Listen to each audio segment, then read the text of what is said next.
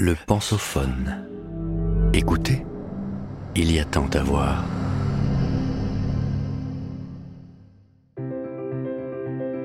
Erasme l'Européen de Étienne Augry avec la revue L'éléphant. Erasme est un humaniste qui a fait de son œuvre un outil au service de la franchise et de la vérité, et qui a parcouru l'Europe tout au long de sa vie. Épisode 1 Erasme est considéré aujourd'hui comme l'un des inspirateurs de l'idée européenne. Né à la fin des années 1460 dans les actuels Pays-Bas, il n'a cessé de vivre et de travailler dans plusieurs pays qui correspondent aujourd'hui à la Belgique, à la France, au Royaume-Uni, à l'Allemagne, à l'Italie et à la Suisse, où il est décédé en 1536. Pour lui qui se déplace d'une ville à l'autre, comme pour ses contemporains, nations et frontières n'ont certes pas leur sens moderne. Mais même si l'idée d'Europe n'existe pas encore, il est un véritable Européen par son parcours de vie. C'est dans l'espace de la chrétienté qu'Erasme s'inscrit, une chrétienté essentiellement occidentale, ayant Rome pour centre.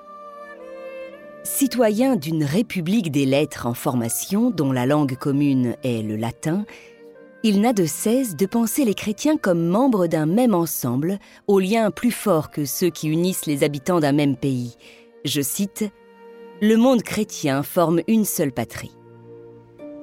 Pourtant, cette vision optimiste est peu à peu remise en cause par des bouleversements majeurs qui entraînent à la fois l'expansion de l'Europe au-delà des mers et sa fragmentation religieuse, la réforme en 1517, et politique. L'œuvre d'Erasme peut être lue à travers le prisme de ces transformations qui l'ont contraint à réviser son analyse il a brièvement cru à l'avènement d'un nouvel âge d'or, au cours duquel les penseurs comme les dirigeants opéreraient un retour aux meilleures sources antiques, en promouvant la paix et l'unité. Ce retour à l'antique est la caractéristique principale de l'humanisme, mouvement de pensée né en Italie au XVe siècle, avant d'essaimer dans le reste du continent. Plaçant l'être humain au centre des préoccupations, les humanistes ont puisé dans les belles lettres antiques et dans l'écriture, la Bible, les clés de compréhension de leur présent, au risque de la désillusion. En retraçant le parcours d'Erasme et en le replaçant dans son époque, nous souhaitons montrer comment sa vie et son œuvre s'inscrivent dans l'espace européen de son temps.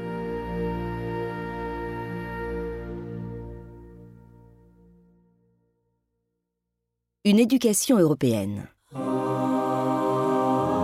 Erasmus, son nom en latin, voit le jour à Rotterdam entre 1466 et 1469, lui-même n'ayant souhaité clarifier ce point. Sa naissance est marquée par un double péché originel selon les règles de l'époque. Il naît hors mariage, même si la relation entre ses parents est stable, et son père est prêtre. Cela le marquera et lui fermera des portes. Il fréquente des écoles religieuses qu'il critiquera par la suite en parlant de barbares. Cependant, à 14 ans, il parle couramment le latin, et le nom qu'il adoptera dans ses écrits est Desiderius Erasmus Roterodamus, le désiré. Ses parents sont emportés par la peste alors qu'il n'a que 13 ou 14 ans. Son destin semble lui échapper il est placé par ses tuteurs chez les frères à Bois-le-Duc. Même si ces trois ans sont pour lui des années perdues, il y découvre la Devotio Moderna, source d'inspiration pour sa piété personnelle. Il entre ensuite à 20 ans au couvent de Stein, près de Gouda. Ces années chez les frères augustins sont cruciales pour comprendre son anticléricalisme antimonacal. Il noue des amitiés fortes avec certains de ses condisciples, tels Corneille Gérard ou Servet Roger.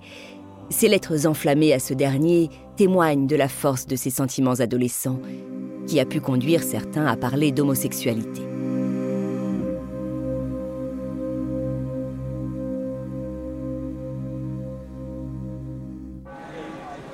Erasme est ordonné prêtre en 1492. Se rendant compte qu'il n'est pas fait pour la vie monacale, il est à l'affût d'opportunités. Devenu à 24 ans secrétaire de l'évêque de Cambrai, il peut enfin quitter Stein et se déplacer dans tous les Pays-Bas bourguignons, découvrant l'univers de la cour et la langue française.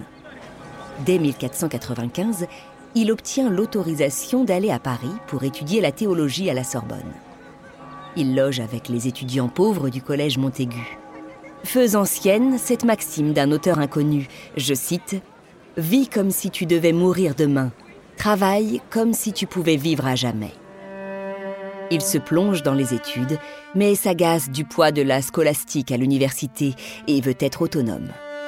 Au cours de sa formation, Erasme rêve de devenir docteur en théologie et de se rendre en Italie. Les années qui suivent à Paris sont difficiles d'un point de vue matériel. Devenu précepteur, Erasme est en quête de patronage. C'est par l'intermédiaire de ses élèves que s'offrent de nouvelles opportunités. Anne de Vert, mère de l'un d'entre eux, devient sa patronne.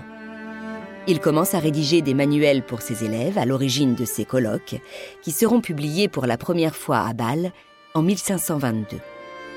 Il se met à l'apprentissage du grec et nourrit le vœu d'aller en Italie. L'obligation de retourner au couvent de Stein planera cependant au-dessus de sa tête pendant plusieurs décennies. Grâce à un autre de ses élèves, le futur Lord Mountjoy, il est invité en Angleterre en 1499. Jusqu'en 1517, il y passe en tout cinq années merveilleuses, entrecoupées de séjours dans d'autres pays. Il s'y sent enfin libre d'étudier et de se plonger dans les œuvres qui lui plaisent. Il perfectionne son grec et sa théologie à Cambridge, étudie la littérature païenne de l'Antiquité, traduit beaucoup du grec vers le latin en compagnie de Thomas More. Il est le protégé de Varham, archevêque de Canterbury. L'une des rencontres les plus marquantes pour lui est celle du théologien John Colet, qui lui fait découvrir l'œuvre de Saint Jérôme. Il fait également la connaissance du futur Henri VIII.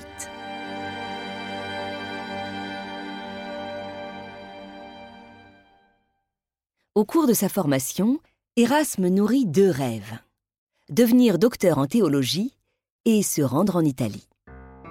Il se réalise en même temps au début de son séjour en Italie, 1506-1509, lorsqu'il obtient enfin son doctorat à Turin.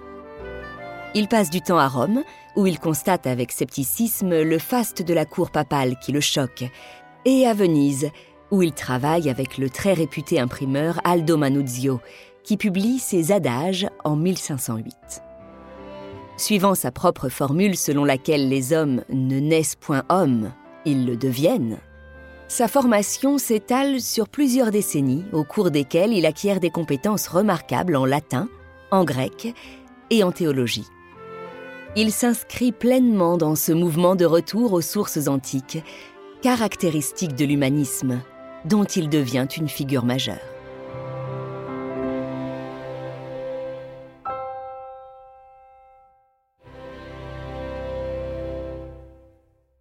Vous venez d'écouter le premier épisode de cette série. Retrouvez-en l'intégralité sur lepensophone.fr.